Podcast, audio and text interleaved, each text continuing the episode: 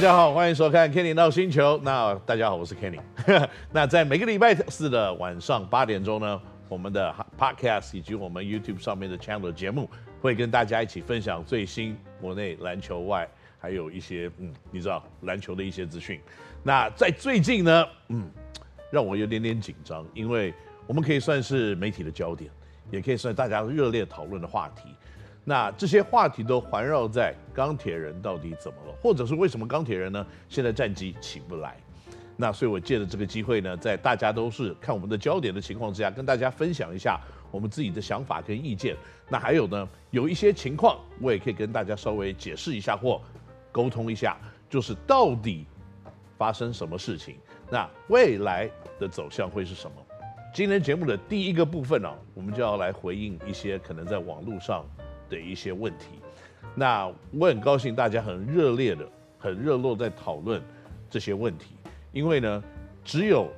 一个值得大家关心的地方或球队，才会有这么多热络的讨论。那我们也非常感谢呢，有这么多的意见，这样蜂拥而入，给我们呢可以算是有非常多的建议。那有的建议是非常不错的，也有一些呢针对我们的球员或针对我们的团队有做一些人身的攻击。那这个部分呢，我就不跟大家讲太多，大家的建议我们都有听到，特别是呢一些我认为还蛮有建设性的，还蛮有这个理理论性的，也有一些呢可能是在球团里面呢我们看不到的盲点。那我觉得这些都是一些不错的建议，我们都会慢慢的采采纳，然后来看我们可以针对这些呢来改善我们的球队。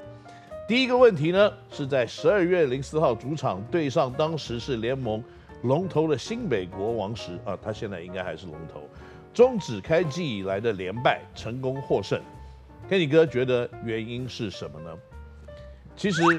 可以终止连败啊，是一个很重要的一件事情，因为当你没有赢过的时候，你要拿下那第一胜，的确压力会非常的大。特别是你在开季的第一个礼拜没有赢，第二个礼拜没有赢，那第三个礼拜你就可以慢慢的感受到这个压力的一直累积在，不管是在教练团、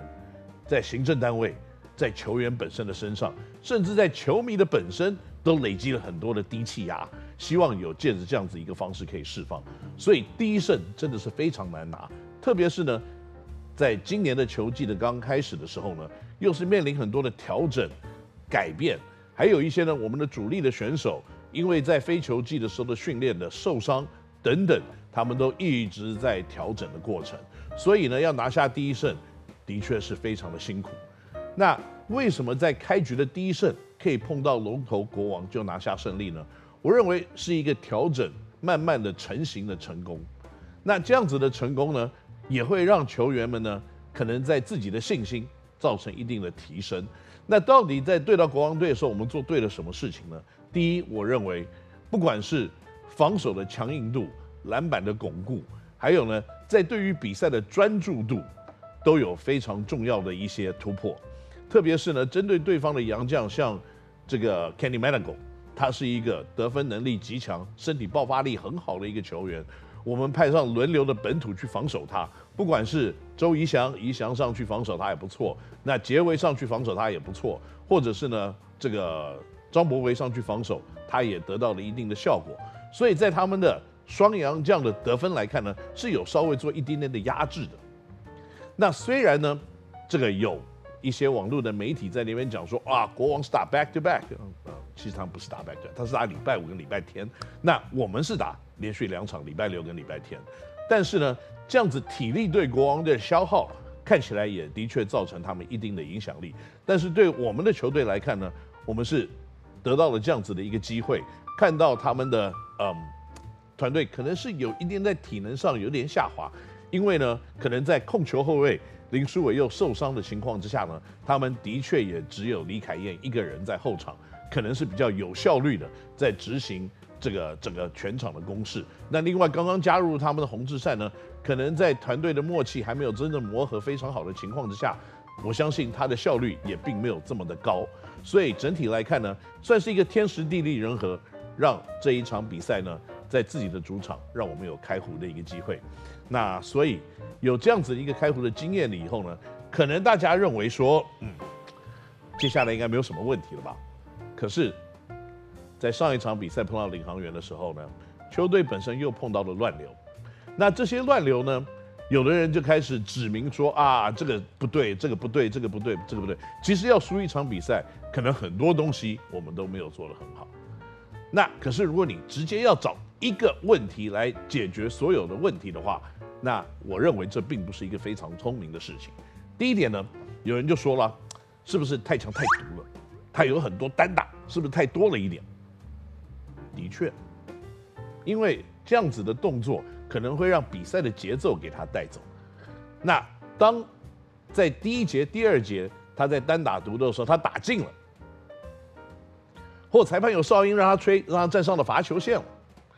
那这些问题你看起来都是模糊的，因为你攻击的成功率高的时候呢，你看不到他真正单打失败的一个结果。那到了第三、第四节以后，特别到了第三、第四节，他的体能开始有点下滑了，而且对方针对他的攻击开始更明确的有一些对策，做了一些调整，然后也许用本土球员在第一波守他，后面就有洋将来 double team，导致他的命中率开始下滑了。那在这个时刻的时候呢，大家的意见就开始真正成了现实，因为第一、第二节打进了，你看不到他单打的时候发生了什么问题。那到第三、第四他单打打不进了。对方篮板反快攻，也许他自己又打到底线，然后摔倒在地，然后变成五打四，最后的结果就变成哦，对方轻易得分。这个时候问题才真正的浮上了台面。那浮上台面的时候，可能你也必须要去做一些事情去调整，比如说把他 take out, super out，然后换另外一个人上去。那像这样子的一些问题呢，当然现场快速的调整绝对是最有效率的，但是呢。有的时候，你也必须要看到他的问题之后，你再做调整，那个可能才会对于整个问题有更明确的一个解决。那怎么样来调整才是正确的呢？有的时候不能矫枉过正，有的时候你必须要相信本土球员，有的时候你必须要说我这个人上去顶那个洋将是 OK 的。那在今年呢，可能接下来还有爱这个这个 Aaron。Harrison 可能要上场的一个情况之下呢，那当然，在本土的禁区的选手的高度跟厚度，那是必然要补强的，因为可能在 Aaron 要上来，他的控球、掌握比赛节奏、外线投篮跟未持球攻击的能力，可能都要比其他的洋将再好一点点的情况之下呢，他可以弥补很多我们现在在默契上不足的地方。那同时，如果在第四节你有小杨将要上的话，那代表说你本土的禁区的高度跟厚度一定要足够。那这样子的一个对战来看，可能有一些球队，甚至你不适合把本土的禁区球员放上去，因为最近我们的确有蛮多补强的动作了，譬如说孙思尧来到球队。孙思尧是一个两百零五公分的本土球员，那如果在第四节艾伦要上的话，你必然你必须要用博智或者是孙思瑶。那大家会说啊，那志伟呢？那志伟现在是一个受伤的情况，他可能要多一点点的时间让他恢复自己的身体，然后我们再把他的身体补强之后再上来比赛。我认为这个才会针对他的比赛的这个对战的能力，可以保持他原有应有的一个水准。所以。现在频频做补强四五炮本土球员啊，没有频频了，就抓了一个孙思尧，那就代表说我们才会有本钱在第四节可以用艾伦来上场跟对方对战。那如果又是碰到像一些球队，像国王队这样子的球队，他可能在第四节可以用 Davis 上来的时候，哇，那你的本土可不可以跟 Davis 对抗？那就是真正的要考验你可不可以用到小杨这样的一个原因了。所以你可以看到，在比赛的过程当中，牵一发动全身。你要换一个洋将上来打，它的大小、效果、功能性不一样的时候，你就必须要有足够的本土的预备，在弥补可能你要变的另外一个阵容所产生的差异。所以呢，在最近呢，补上孙思尧跟艾伦要上来，那可能当然也有一定的关联存在的。好，那接下来还有一个问题呢。就是在十二月四号对到国王队比赛的时候，最后赛末张杰伟连续超节上篮两次，被许多网友认为说无视放弃攻击的潜规则，这怎么看？哦，OK，我我觉得以我现场在看比赛的内容，我不太确定国王队有没有放弃那场比赛最后的攻击，因为他们就是运球准备带过半场。如果他们真的要放弃攻击的话，持球的有没有举个手说：“哎，我不打了，我不攻了？”还是他也用言语的交流？如果有的话，他也许有，可是我可能没听到，或者是现场真的很嘈杂。你即使用言语说：“哎，我过半场我不攻了。”他即使有讲这句话，我不觉得张杰伟他听得懂，或者是他有没有听到。所以以一个球员，可能他前面四十八分钟已经做了四十六分钟半，或四十六分四十七分钟了。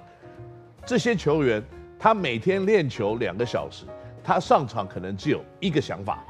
就是我要表现，所以呢，当你在一个球员非常亢奋要表现的时候，那另外一个球员他也没有表明非常我过了半场我不攻了，那当然这个攻守的节奏跟攻守的强硬度是会继续的存在的。那也有呢，人会说啊，过去呢也有很多在场上尔虞我诈的情况。就是有人运过半场说我不攻了，结果人家不守，他就突然运过去投个篮。那那个当然是个人的一个问题存在。但是我个人认为说，在场上，你在场上的每一分钟，你应该就要保持你的警觉心。那以球员的心态来看呢，每一个球员，特别年轻的球员，他们要力求表现。那如果今天真的是一个真他运过了半场，他就在角落不攻击的话。那你再抄上去，要抄他的球再去攻击，那我认为这个真的是有点不太理想。但是这样子的一个局面，你并没有真正的发生，你也没有看到就是对方球发现来在底线就抱着球不动，没有，他也是准备运球往前攻，那对方防守抄截了上来。那至于呢，在这件事情结束了以后，国王队的球员过来找张杰伟的麻烦，我觉得那真的有点不必要，因为。这个比赛已经结束。那如果你认为对方是有这样子的一个动作的话，那你也可以私下跟他沟通。你真的要在比赛结束以后，然后形成一个很大的麻烦，那这个大麻烦呢，要让联盟去处理这个麻烦最后的一个结果，我认为这是不妥的。所以怎么样来看这件事情呢？我认为，如果这个国王队的球员在持球时候说我不攻了。那杰位上去包查，然后把球抄走，那我认为 OK，他有点不对。如果两边对于自己的意图都不是很明确，那他就继续在 play 的时候呢，我认为这是一个 OK 的动作。